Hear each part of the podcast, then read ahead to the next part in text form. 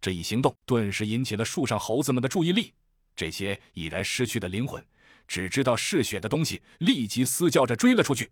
可是他们却无论如何都追不上，只能看着前面的食物起起落落，腾挪转侧，自己却越追越远。猴子的声音渐渐远了。二姐在全速奔跑中，努力地向着身后瞄了一眼，远远看到那些该死的猴子追击者依然在锲而不舍，但转了这一圈，自己的目的已经完全达到了，带着这群敏捷的小怪物转圈。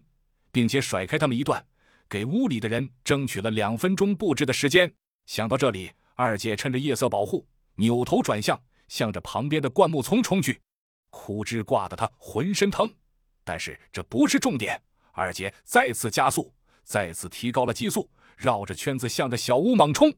近了，十米、五米、一米，他嗖的一声从跃出来的窗口又跳了回去。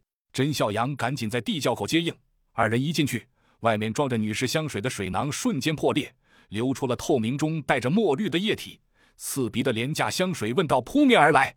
众人躲在地窖里，静静地听着头顶的动静。其实根本没必要，甄笑阳的能力已经覆盖了整个战场。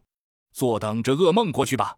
地窖里，人们呼吸相闻，静静地听着头顶上的动静。砸踏的脚步声由远及近，哐的一声，小屋的木门被撞开了。外面的东西乱糟糟的冲进了屋子，脚步声很轻很快，应该是那群丧尸猴子中的一部分。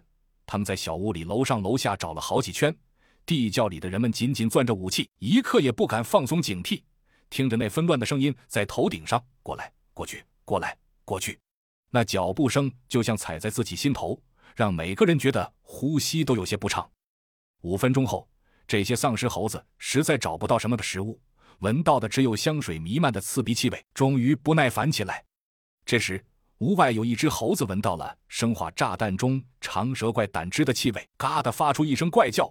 屋里的猴子齐齐转头，连走带跑，四肢扒拉着奔出门外，随着第一只猴子向着远去的狮群追去。地窖里虽然气温低得渗人，但大部分人都觉得汗流浃背。